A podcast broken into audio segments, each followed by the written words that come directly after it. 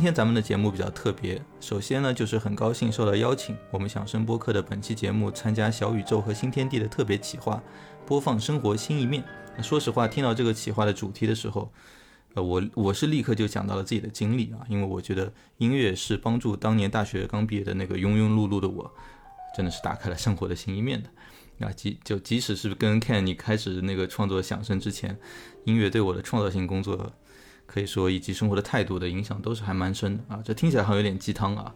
，But it's true。我不知道你你你可能体会不到，Ken，你你的生活是不是只有音乐这一面？的确，对于我现在现在状态我来说，音乐可以说是几乎填满了我呃每一天的生活。当然，作为一个从事音乐的人呢，我其实一直是想试图摆脱啊，把音乐作为一个职业来看待。我觉得这是非常危险的，所以我非常高兴能在能在响声这个平台能拓宽我在啊，包括音乐聆听啊，对音乐和其他一些啊艺术领域的一些探索。我觉得这也是啊很好的激发我创造，打开了你音乐之外的新新的生活的新一面。因为我现在的。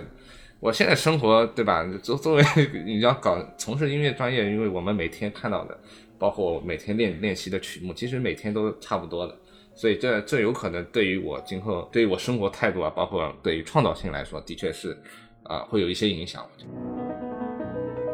我们今天除了聊贝多芬的晚期奏鸣曲呢，作为一期特别节目，我们还借机探讨一个问题，也就是贝多芬对于今天的我们啊，也就是都市的年轻人啊，那还有什么意义？为什么还要听贝多芬？那我们很高兴的请来了一位和我们眉来眼去了许久的一位有台的主播做嘉宾啊，阿米小酒馆的主播米老师啊，米老师跟大家打个招呼呗。好好，大家好，我是阿米小酒馆的米同学。这眉来眼去这个词用的非常的恰当，就是。我们就是隔壁有台，经常有很多节目上的互动，甚至是在节目内部有互相 Q 的。因为我自己这个节目也是有很多跟音乐相关的内容去会去聊到的嘛。嗯，我第一次听你们节目是有一回在小宇宙的首页看到你们那期，说呃是巴赫，是听懂巴赫还是什么？我具具体标题不记得。你会看见星辰大海后半句我印象很深。就那期节目真的跟我特别 resonate 啊！首先，巴赫是我最喜欢的作曲家之一，绝对排得上前三啊！然后我记得当时那期节目里面你们请的那位真的很厉害那个男嘉宾，他当场还呃在一个很神奇的乐器上演奏了一段就是巴赫的 C 大调前奏曲。刚好那阵子我我自己也在练这个曲子，当然我只能练到能把键弹对那种水平，所以我就。印象特别深，而且就他还聊到了管风琴的一些这个历史啊、原理啊等等。刚好就是在你们那一期节目上线的第二天，我跟看要打算做布鲁克纳，啊，也要聊到管风琴，所以我当场学习了很多啊。第二天我就用上了，而且我印象很深的是“星辰大海”这个词，我当时看到这个标题，你知道吗？就是就跟我跟你聊，你你也就是坦白说自己特别喜欢布鲁克纳的第七嘛，就布鲁克纳的第七交响曲。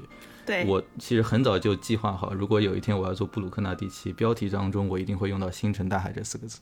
因为这是布鲁克纳第七的第一乐章和第四乐章给我的一种非常强烈的这种一种视觉感。看，我不知道你能没有认有认认同感啊？对，对我非常认同。对，所以就就当时看到你在巴赫这期节目里用这个标题，就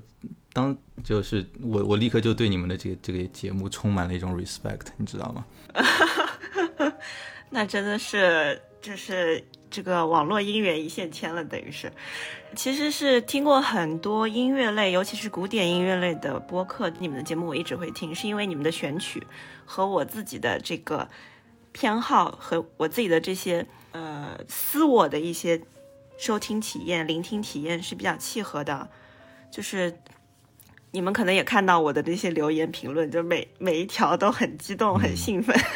就是感觉你们每每次都是第一个窜出来的。米老师又来了，对对对，然后都是我的最爱。然后你们选的那些，尤其你们选的有的时候就是一个乐章，但正好也是我听的最喜欢的，像布鲁克纳的第七，我也是最喜欢第二乐章，就是觉得很神奇。嗯，那真的是很有缘分的。对，所以我们就就就商量串台嘛，对吧？我自己一直就很期待可以聊聊贝多芬的晚期钢琴奏鸣曲，而当时跟你聊到的时候呢，你正好也就很积极的选择了贝多芬作为主题，真的是一拍即合啊。对然后我们就非常果断的，非常果断的拖了三个月，对吧？今天我们终于开始录这期节目了。哎，能说说啊，米老师能不能说说为什么当时你非常积极的想选择贝多芬这样一个人作为我们今天的英雄呢？因为第一个理由是，其实因为一九年整个一九年到二零二零年的上半年吧，呃，我都在听贝多芬，呃，今今年是二零二一年了，对吧？已经。哦 天呐，已经已经二零二一年，好，那应该说是从一九年到整个二零二零年，我都在听贝多芬，因为就是之前不是为了纪念他的诞辰，所以基本上那时候国内所有的演出都是贝多芬的专场嘛。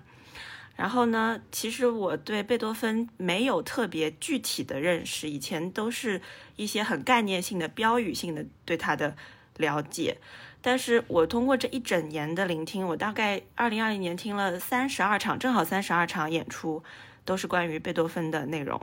嗯，等于说是正好也和他三十二首奏鸣曲契合了嘛，等于说是从头到尾大致撸了一遍他的主要的作品，然后我才真正的我自己的这个主观感情和个人的经验和他的音乐产生了一些连接，具体的连接。所以我当时这个和你们讨论说我们要串台聊什么的时候，我第一反应是贝多芬，因为就当下来说，我比较熟悉的，呃，文本和这个体验都是来自于贝多芬。第二就是贝多芬的晚期奏鸣曲，说实话对我来说非常的迷人，非常的着迷。就是我觉得贝多芬晚期奏鸣曲，还有他的晚期的像那个弦乐四重奏、晚期四重奏，我觉得都很烧脑，听起来就是。听不懂，就他这种听不懂，不是说我没有呃古典音乐的背景，或者说没有这方面的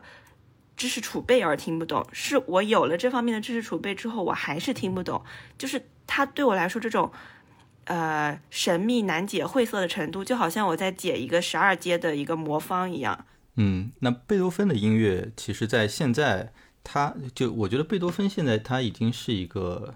在我们无论是音乐专业想看这样的，还是我们这样音乐爱好者，甚至在大众的这个流行文化当中，都是一个绕不开的一个人物。嗯，那他作为一个两百多年前的人物，其实很多人啊，我有很多朋友在呃接触古典乐的时候，他都会呃真的问我一个在我们看来可能有点 ridiculous 的问题，就是这么老的音乐还有什么好听的？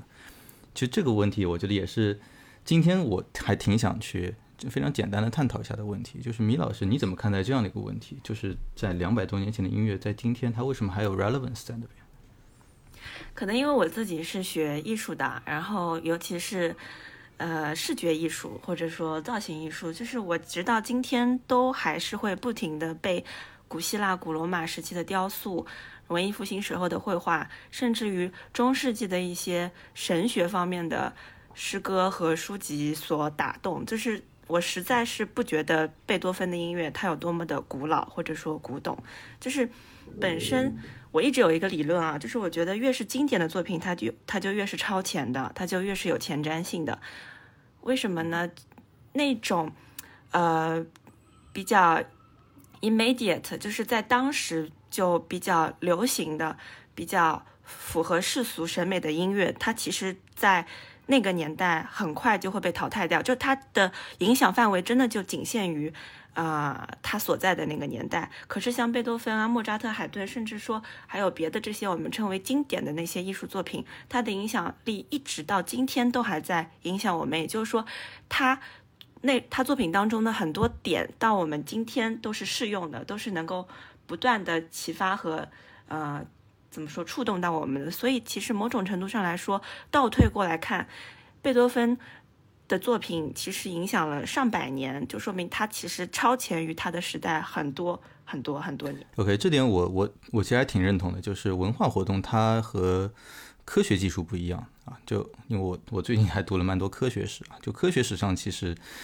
可能会有很多后人难以逾越的巨人，比如说像阿基米德，对吧？但是因为科学它存在一种可证伪性，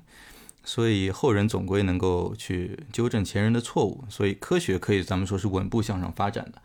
对吧？我们现在会很崇拜阿基米德，但咱们不会直接把他的很多当时错误的认识拿过来用啊。但是相比之下，文化艺术它因为存在一种不可证伪性，所以它的发展是不是真的一直在进步，其实是其实是蛮难说的。我觉得，就一方面是你刚才所说的与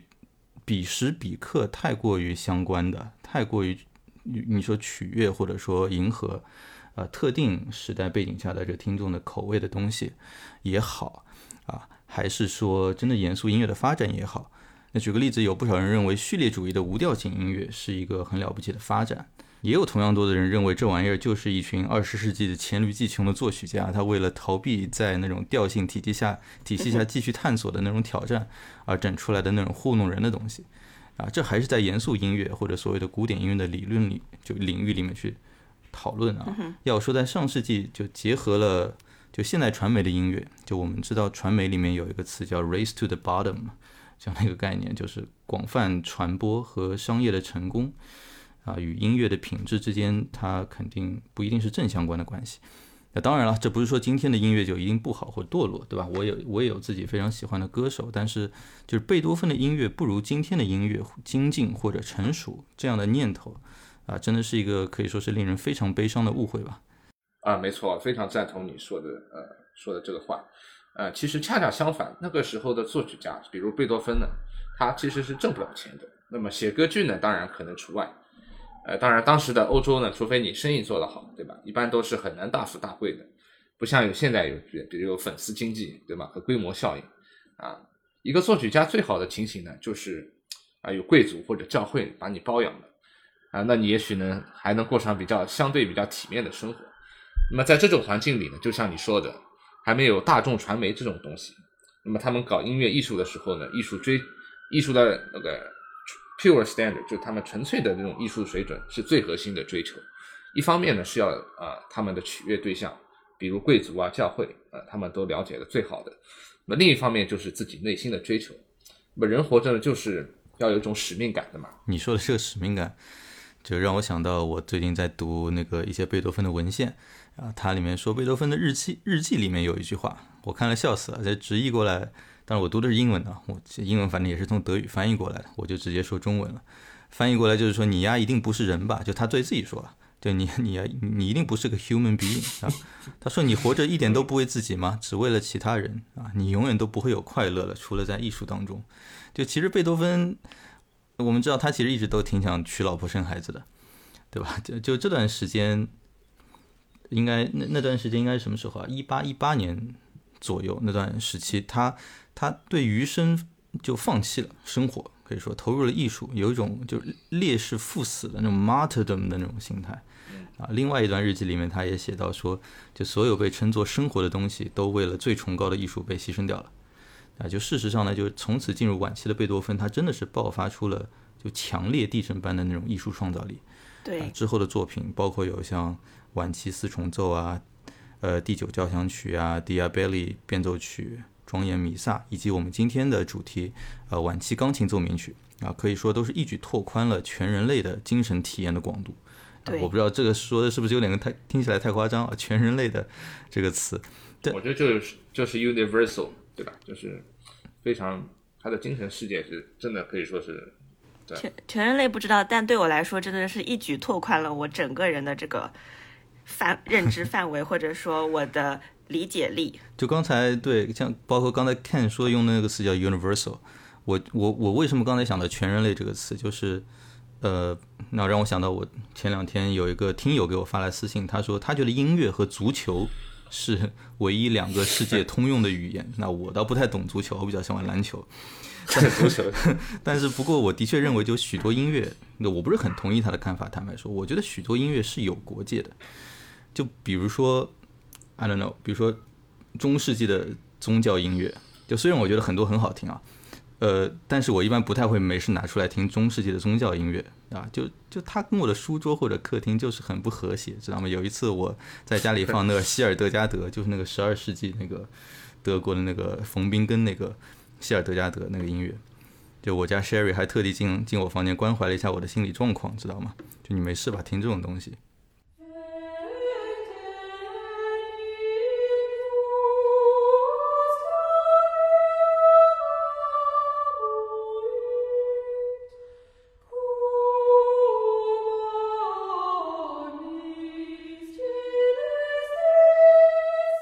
就哪怕是听海顿的音乐，或者说，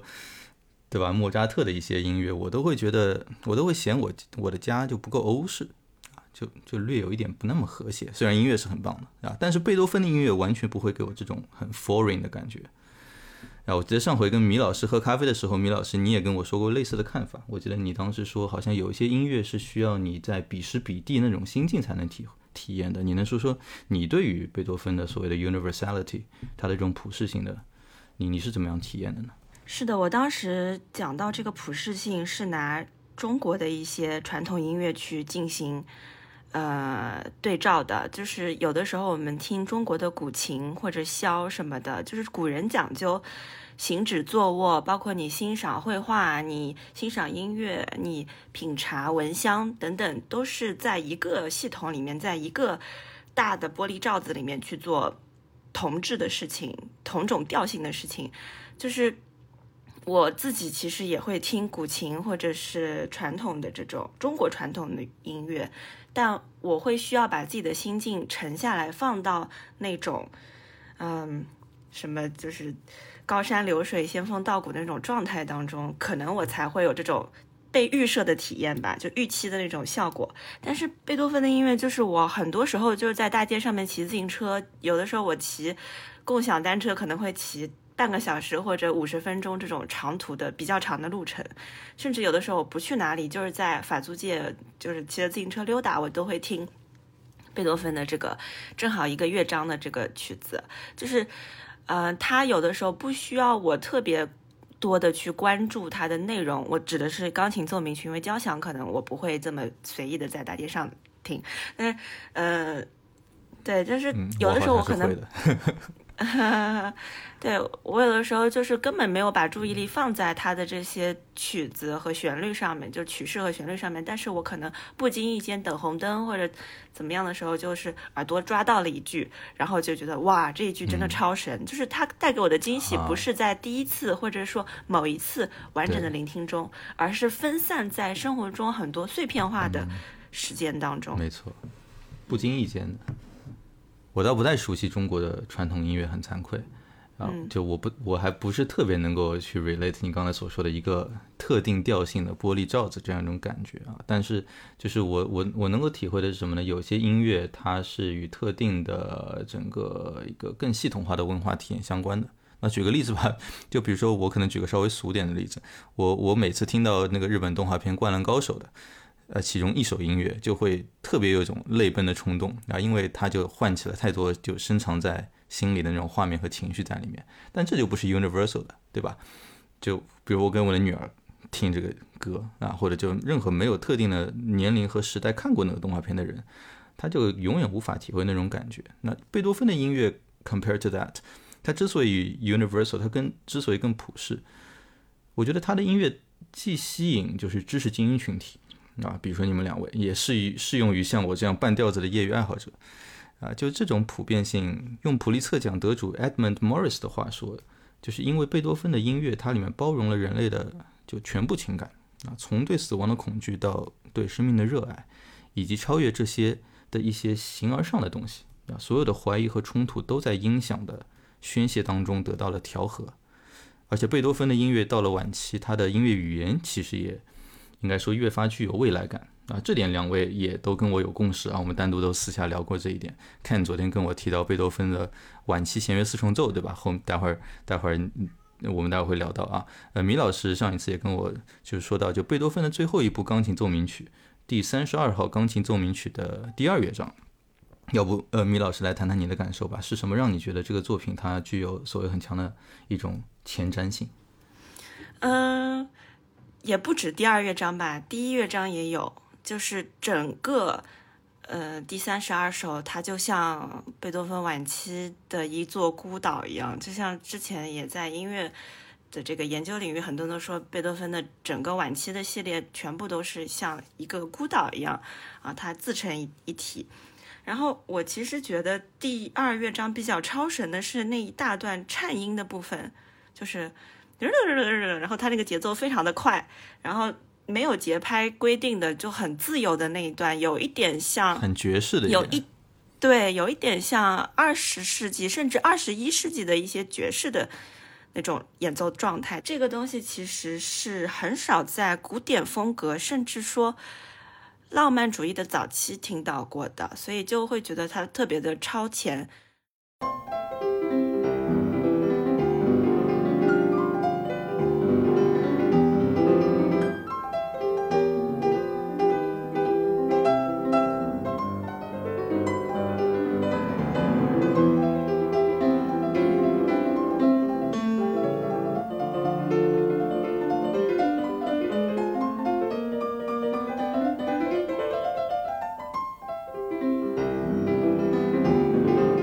听到这里，我是不敢相信，就是我，我就是我记得我当时还掏出手机就看了看，我放的是贝多芬还是我我放错专辑了，就是真的好多年以前，我第一次听贝多芬这个晚期奏鸣曲的时候，我怎么都不敢相信这个事。对，就贝多芬，你刚才提到孤岛效应，我觉得是特别同意啊。就是呃，我我理解你这里所谓的孤岛，就是他受到就同时代的这个作曲风格的这种影响，几乎察觉不到，好像也没有什么之前的人在给他借鉴，他仿佛自己发明出来了一些很有意思的从节拍韵律到呃传递出的这种精神体验一样。除了你刚才说的这一段，我觉得还挺欢愉、挺自由，甚至有点就是像美国爵士那种感觉。然后完了之后，他立刻进入后面一段，我也是很喜欢的，就是哒哒哒哒哒哒哒哒哒，就右手是单音，左手是重复的这个双音的那一段。然后它是非常轻的，它是 pianissimo 来弹的，就也是星辰大海，你知道吗？就是我在我脑子里就感觉是非常微弱，但是很有冥想那种感觉的，呃，一个乐段。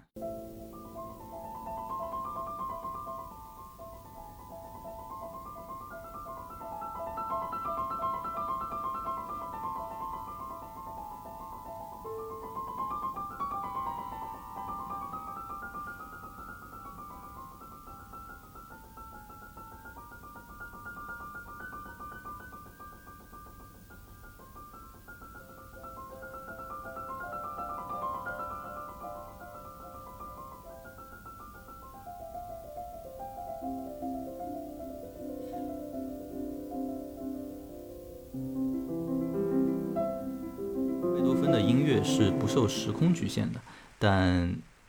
每个人听到的东西是不一样的。就我们对作曲家其人的印象，哪怕是有偏颇或者是偶像化的，然后我觉得偶像化应该是逃不掉的，啊，应该都会影响到我们对作品就听起来的感受啊。我想要不咱们每个人都分享一下，呃，对贝多芬其人性格或经历上的，呃，或者印象上最深刻的一点吧。好。贝多芬的性格和他的经历，其实我很少看音乐传记或者是音乐家人生故事的电影，但是我纯粹是从他的钢琴协奏曲和钢琴奏鸣曲当中，能够感觉到这个人之所以这么打动我的点，在于他有一些非常简单和淳朴的东西，朴素的东西，就。比如说像他的，你像最有名的命运交响曲，其实就是那段军乐一样的，呃，几个简单的旋律不断的演变，不断的变化，然后它的那个调调性也不是那种很复杂、很很很奇奇怪怪的那种调性，就是那种很大的那种调性。然后包括像我们刚才提到的这个这个什么第三十二首钢琴奏鸣曲。它的第二乐章前面慢的地方啊，就是有一些抒情的，或者说有一些缓慢的深邃的部分。就是它，我记得，因为我现在听这些曲子演出，我会去看谱子去听嘛。然后我记得他在慢乐章的有一个，呃，一个类似于小的咏叹调的这么一段里面，它的那个速度标记写的是非常质朴且如歌的慢板，就是他特地写了非常质朴。而不是说非常慢，因为其实很多的钢琴曲，你演奏家弹得非常慢了以后，会特别的煽情、做作，会特别的，对的，会会特别的不质朴，会特别的有一点在那种玩弄高深、故作高深的这种感觉。就是很多钢琴家弹贝多芬，对矫揉造作，很多钢琴家他们会很难抵制住这种。把作品演奏得很慢的这种诱惑。但是贝多芬的曲子就是得保持在一个。嗯，比较快的，或者说那个速度不能拖沓，不能像浪漫主义一样，还是去那种煽情去拖拖这个乐句。就所以这个地方，贝多芬他知道，他可能是知道钢琴家会想要在这首很深邃的、很深刻的曲子里面去玩一把，去炫技一把那种崇高的状态。所以他在这地方写了非常质朴。然后我当时就被这个速度标记给给给删，就是怎么说震撼到了吧？就是。他其实，我觉得他在三十二、三十一这两首曲子里面是有一些，呃，思想上的炫技的这种东西在，就想就是想表达一些他其实有一些到了晚期有一些很深邃的思考，但是他在标记乐他的这个速度和他的这个呃演奏的时候，他会说你要保持这种简单的淳朴的状态，因为他的这些很多的。这些元素啊，它所运用的这些音音乐元素，其实都是很简单的素材，就是它的这些调性啊，还有这种这种属调什么的，其实不是那种很复杂的东西，它只是把这种最简单、最朴素的东西给不断的挖掘出来，挖掘了它无穷无尽的可能性。所以你演奏者不不能不能浮躁，不能。不能飘起来。就是既然聊到了这个速度标记的话，第三十一首曲子里面也有一个煽动到感触就戳到我的一个速度标记，就是第三十一首的第第三乐章吧，应该是它有一段嗯呃这个呃一些副歌，就是它。把整个曲子往下降，下降，然后就渐渐的衰弱，渐渐的好像进入到一种死亡的状态。后来又后来就是就是一直踩的那个弱音踏板钢琴，就弱音踏板踩踩了全程。后来那个呃旋律就有一段爬音，慢慢的从低音上升到高的地方。那个副歌重新起来的时候，踏板慢慢放松的时候，他在那个速度标记那里写了一一个一个一句话，叫做一点点的重生。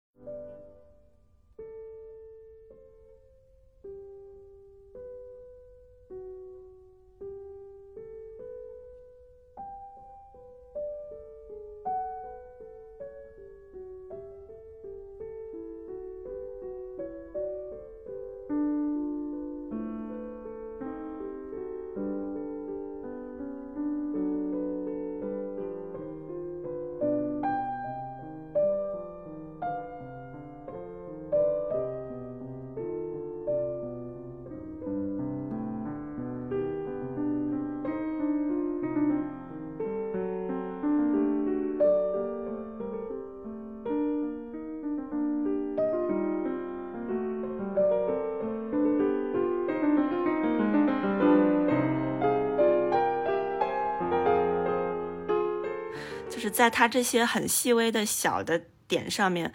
尤其是在我从听到读谱，我发现贝多芬这个人，他真的是一个很全面的一个写作者。上一次跟你呃聊的时候，你曾经提到，就是贝多芬他的这种性格，特别是他那种呃蔑视权贵、桀骜不驯的那种性格，呃，深受德国浪漫派文学的影响。这点能不能给我们展开？呃，介绍一下，德国和法国早期浪漫主义者都是从贵族里面出来的，他们比较抒情，然后会比较的，呃，使用一些主观的意象去去创作，但是，呃，浪漫主义到了晚期，呃，在诗歌还有在绘画上面，都渐渐的从贵族偏向了人民这一边，比如像法国的什么德拉克洛瓦，然后呃，德国的。诗人吧，诺瓦利斯什么的，就是他们从，呃，描写贵族阶层的这种情趣，到渐渐的去替人民发声。然后我觉得这个莫呃贝多芬呢，他早期可能有一些作品是，尤其那些带标题的，什么呃那个叫做华尔斯坦啊什么这种，还有那个呃呃大公啊那个。那个等等等等等那个大功都是献给贵族的，但是他后来到了这个晚期的很多东西，他有一些在替人民，就是在替这种最朴素的人性去发声的东西，所以有点符合我之前理解的浪漫主义的从贵族到人民啊。你说的这些的，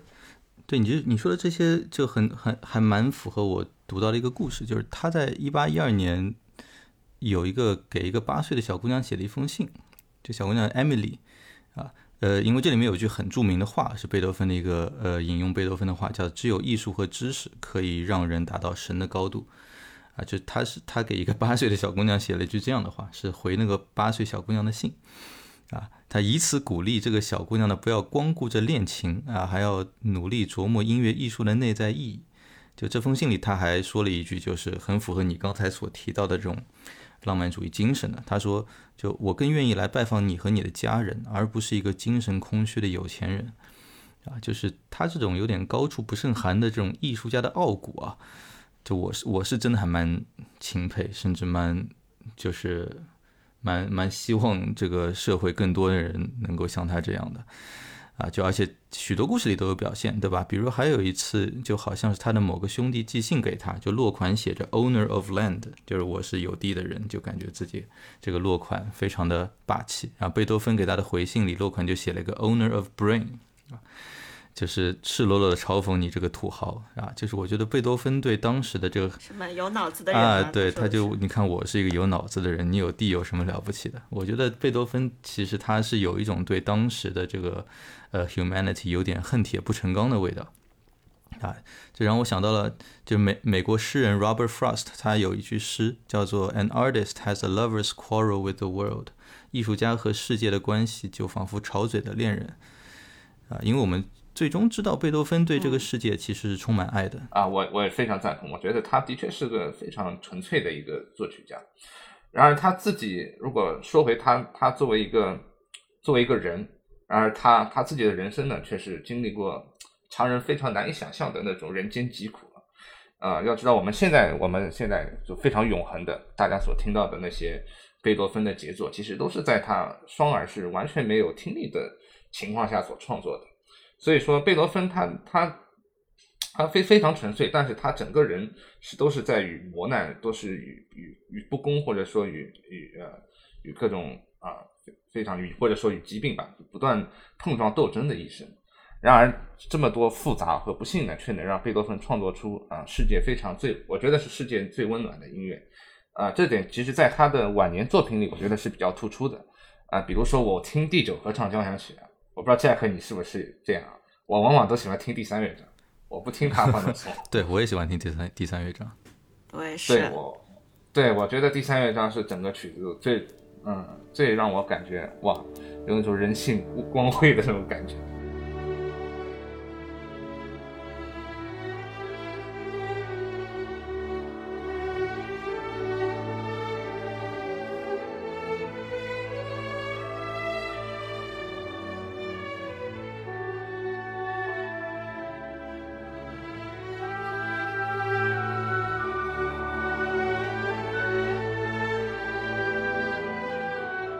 然后就是晚期的这个钢琴奏鸣曲，呃，Op Opus 呃一零九的第一乐章，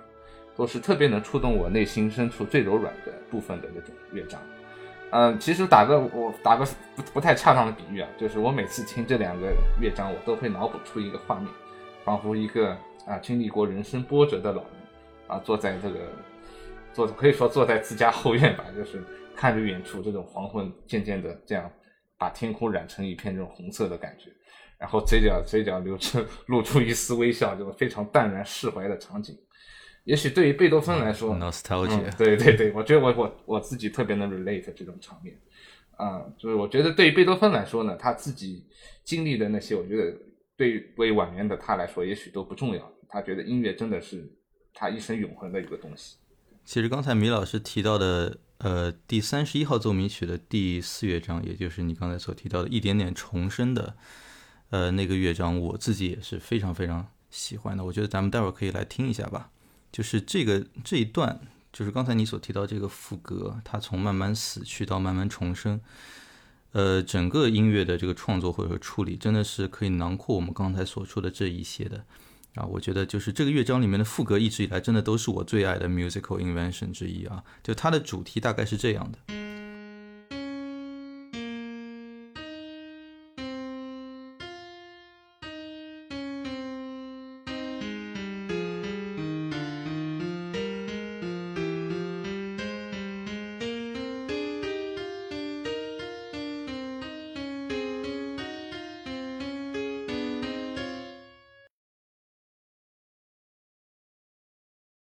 首先，这个主题本身就是呼应整个作品第一乐章的 opening 的。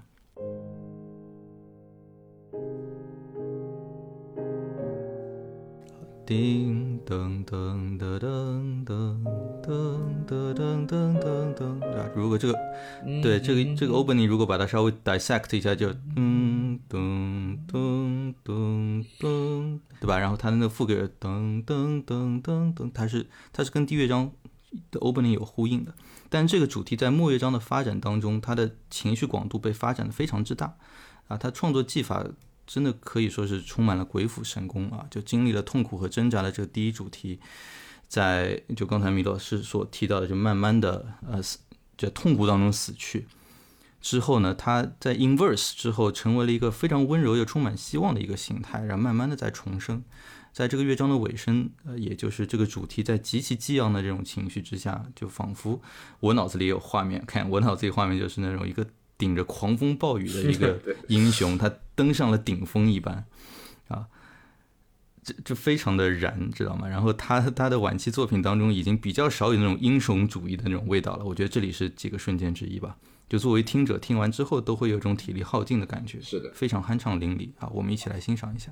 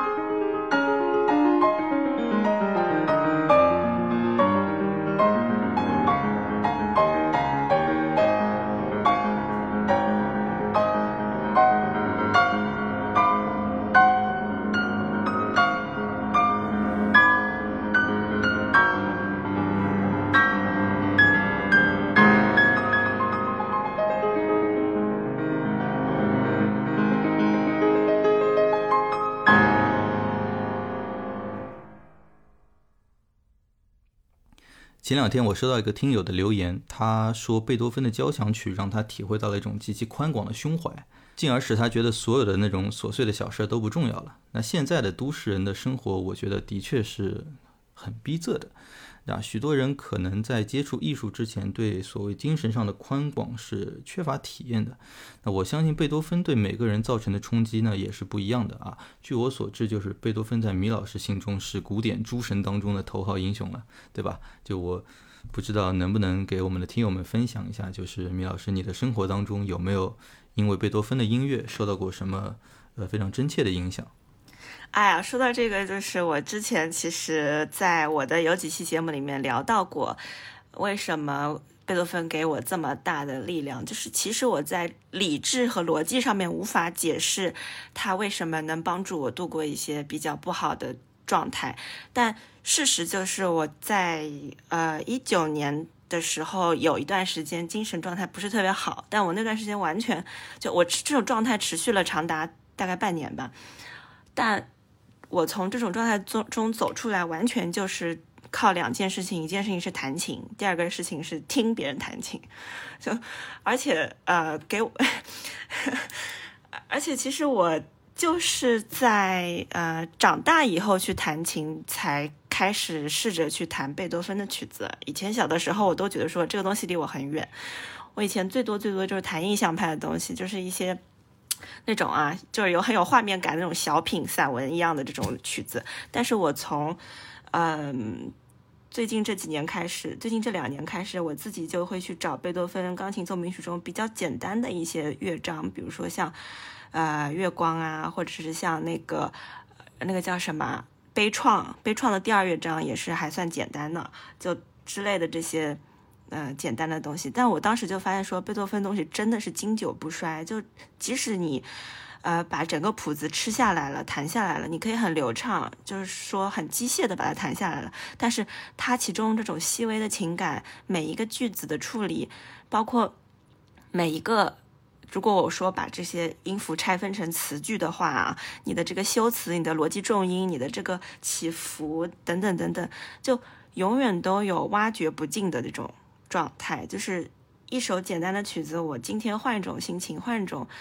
呃想法去弹，和这个昨天的就完全是不同的体验。就是我用身体力行的方式去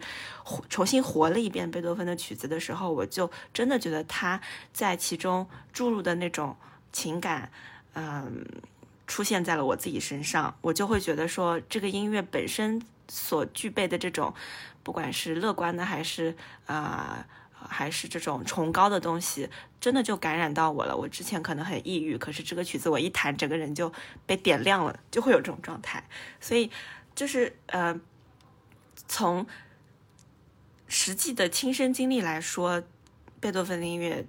就是带给我这种疗愈的作用。如果说真的要引用一些理论来解释的话，亚里士多德就讲过，因为。呃，音乐它其实是所有的语言当中，我们如果说文字语言啊，什么编，就比如说这种呃，这个 coding 就是这个代码呀，或者是什么什么都算语言的话，音乐其实也是一种符号体系，也是一种语言。那么在所有这些语言中，他认为音乐是最最最最最最基础的，最最最最原始的，最 basic，最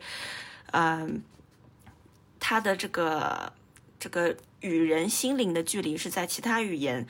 都比其他语言更近的，所以它的这种简单，它的这种起伏运动，很快就能和你心灵的那种起伏运动去合合二为一，贴合在一起。我忘记我在哪本书里读到过一句话，但是那句话我印象很深刻。他说：“呃，我们听音乐的时候，其实是需要激活一个状态，这个状态是一种。”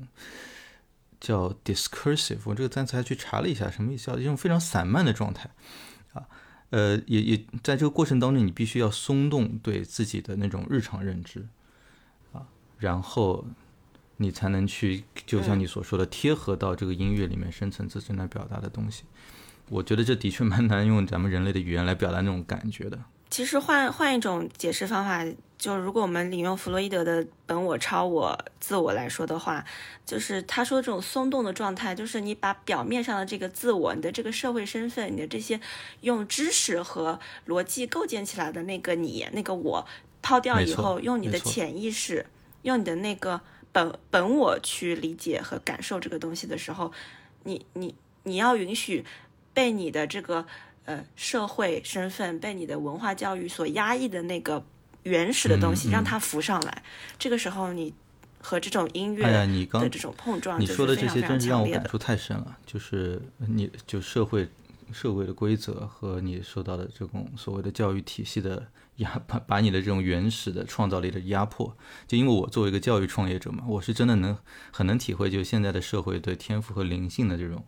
非常无情的碾压，对吧？即使是就是大部分的高收高收入家庭啊，就照理说应该可以有能力给孩子一个更自由、更任性的一种发展方发展模式，但是就中高考出国考名校学个金融回来找工作，就这条路路线好像就基本上很早就被设定给大部分人了。就进入社会之后，压力更是大到让大部分的年轻人都没有没有这个空间去发挥自己蕴藏的那种创造力。所以我刚才会发表那个，我说现在年轻人生活真的很逼仄，我觉得哪怕比我小时候都要逼仄很多，对吧？就是。呃，而在这过程当中，我觉得我是经历了跟刚才米老师所说的非常类似的这种体验的，就是呃，就是音乐它真的能够激活了呃内心深处的某种创造，不要说力吧，我不确定我有多少创造力，但至少创造的这个欲望和灵感能能够被能够被激活出来啊，就 think outside the box，我觉得差不多是这种感觉吧。刚才我所描述的那种啊，其实其实我觉得呃。我们可能还不是特别好的例子，就是在人类历史上，就是艺术家们其实也一直在推动着，就是许多艺术领域之外的一些进步。我印象特别深刻的就是有几个人，一个是特斯拉，特斯拉就尼古拉特斯拉，不是那个马马斯克的特斯拉，就尼古拉特斯拉，他不过他倒不是受音乐的影响，他受的是歌德的诗歌的影响。就特斯拉他在研究那个能够转动的这个电机啊。这样一件事情耗费了他许多年的心力，他与之，他是将它视作非生即死的一个对他的这个人生的考验了。啊，他这里面其实有很多故事，我就不细讲了。他最终是怎么能够就是灵感乍现？他说他有一次大病初愈，跟朋友在那个公园里散步的时候，啊，他在背诗。我是读他的自传，他自传里面很喜欢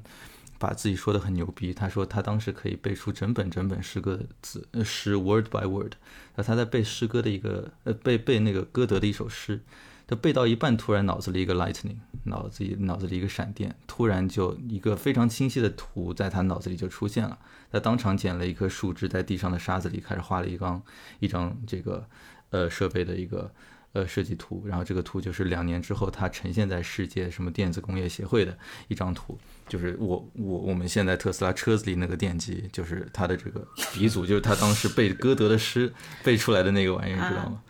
呃，还有其实很多这样的例子，包括像这个普朗克和爱因斯坦，这些都是上世纪极其牛逼的这个物理学家。他们普可可能很少人知道，普朗克他也是一个非常非常厉害的 professional 的音乐家。啊，他当时是在物理学和对普朗克，对普朗克，马克思普朗克嘛，马克思普朗克，他当时在这个物理学和这个职业钢琴演奏之间做抉择的，他这辈子到底要做什么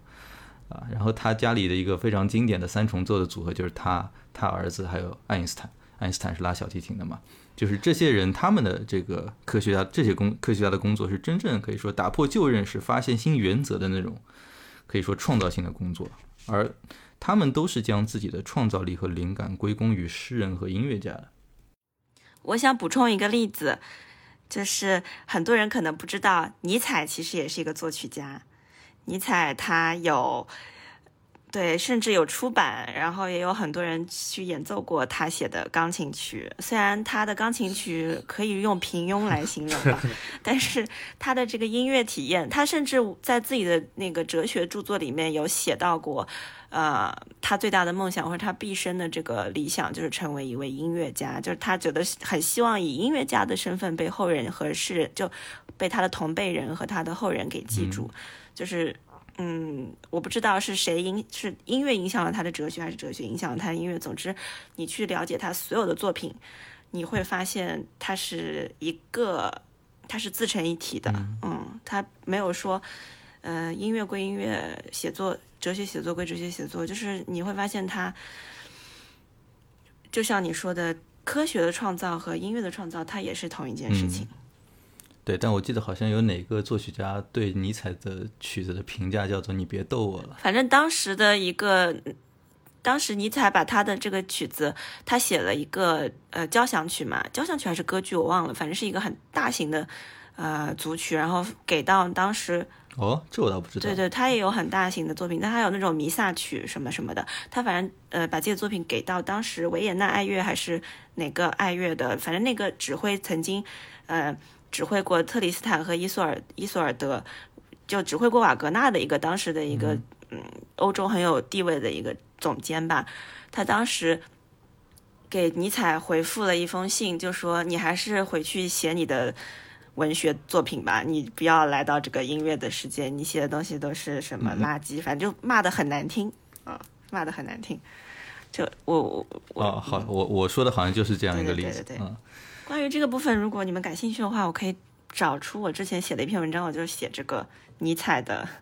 这个音乐的经历的。不过就这里时间上可能就有点……哎，好呀，你到时到时候我们把你的这个文章贴在我们的 show notes 里面好了。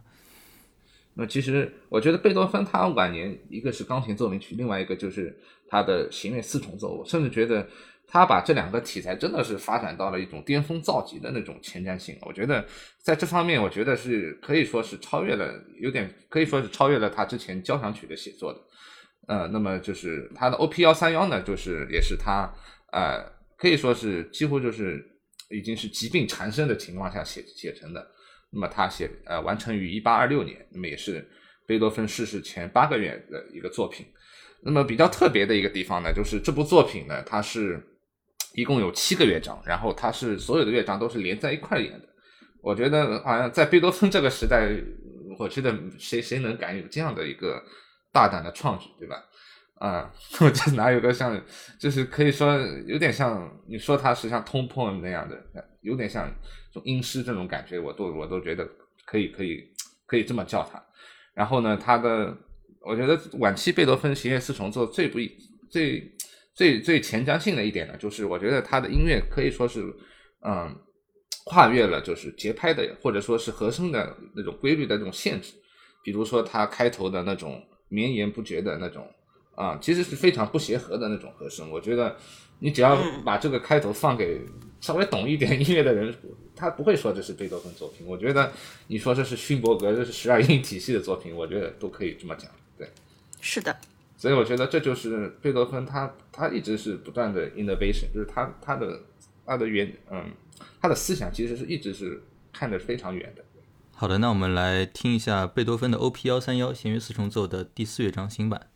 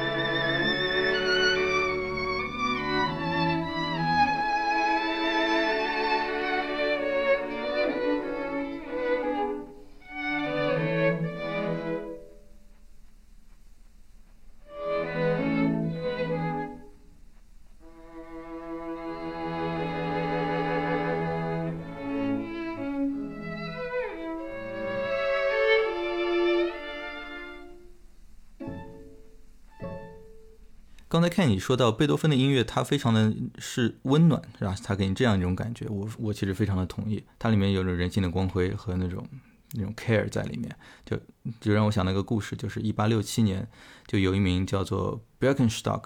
的一个年过八旬的一个老妇啊，就在十九世纪能活到年过八旬也不容易啊。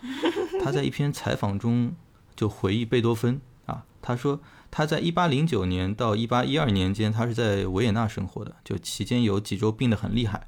啊，就难受的躲到房间里，谁都不愿见。哦天哪，这让我想到了我上个月得水痘的体验，太痛苦了。那我们听友当中如果有没有得过水痘的，一定要去打一个打一个疫苗，千万千万不要太痛苦了。Anyway，呃，他的好朋友啊，就是这个 Birkenstock 的好朋友贝多芬，啊，就时常来看他，啊，来看望他。但每次进来之后呢，就一句话都不说。坐到钢琴边就开始即兴弹奏。Bergenstock 说：“呃，贝多芬在演奏中对忍受病痛的他倾诉了所有啊，给他带来了慰藉。演奏完毕，贝多芬起身就走了，也不会跟任何人打招呼啊。就这位老奶奶在给另外一个人的一封信里也提到同样的一件事，她表示贝多芬迫切的希望缓解病患的痛苦，并坚信自己那种仿佛天堂中传来的琴声是可以做到这一点的。”而在他的音乐中蕴藏的治愈的力量，在遇多遇在遇见贝多芬之前，我从来没能想象过。这是他的心里所说的话。就呃，当时我读到这段话的时候，我其实也想，就我们之前聊了那么多我们自己的体验啊，因为这很难用语言来表达。但是音乐的一个非常呃。可以说，人人都能体会到的一种力量，不管是什么音乐，那就是一种温暖和治愈的力量。而我觉得，在这一点上，贝多芬也是非常登峰造极的。事实上，在就是十九世纪初期那会儿，无论是贝多芬还是同时代的像舒伯特等人，他们去给受病痛的人演奏来缓解他们的痛苦，它其实是一个很惯常的一个 practice。啊，所以呃，这样一种力量和这样一种能力吧，我相信这些作曲家也是有意识的去贯彻到自己的这个音乐创作当中的。我觉得咱们要不今天最后每一位都来推荐一下，呃，在你们看来什么样的贝多芬的音乐，在平时啊繁忙压力的生活当中用来听，呃，是最治愈的。啊，我先声明一下，贝多芬的。每一首曲子，我对他们的认识都是在一个持续的时间当中的，就并不是定论。就是说，我现在推荐只代表我现阶段，有可能再过一段时间，我又在其他曲子里面发现了一个，哎，又被击中了那个新的点。那么，在过去的一段比较，the beauty of it，呀，在过去的一段比较近的时间内，比较短的时间内，我经常会听华尔斯坦。然后，呃，尤其是每天早上起床的时候，醒来就先，因为我那个音箱就在旁边，伸手过去把音箱打开，然后华尔斯坦放一遍，从头到尾听完，我就是啊，怎么回事？怎么那么让人，就是就是五体投地、顶礼膜拜那种就感觉。然后还有一个就是华尔斯坦，一开始我以为我我我就忽视了这个这套曲子，是因为，呃，我当时以为它是献给某位贵族或者某一个王公侯爵的这么一个曲子，但是后来我了解到。呃，这个曲子还有另一个名字，另一个标题叫做《黎明》，它原先叫《黎明》，这也正好与我第一次听华尔斯坦的那种体验是一致的。我第一次听这个曲子的时候，我就是觉得第一乐章就感觉非常的 power，非常的等等等等等等，就就很怎么能这么强？而且当时我。这种，尤其是现场听，我当时听陈萨弹，我整个人就被震到了。这个女的怎么这么有力量？然后每个键又那么清晰。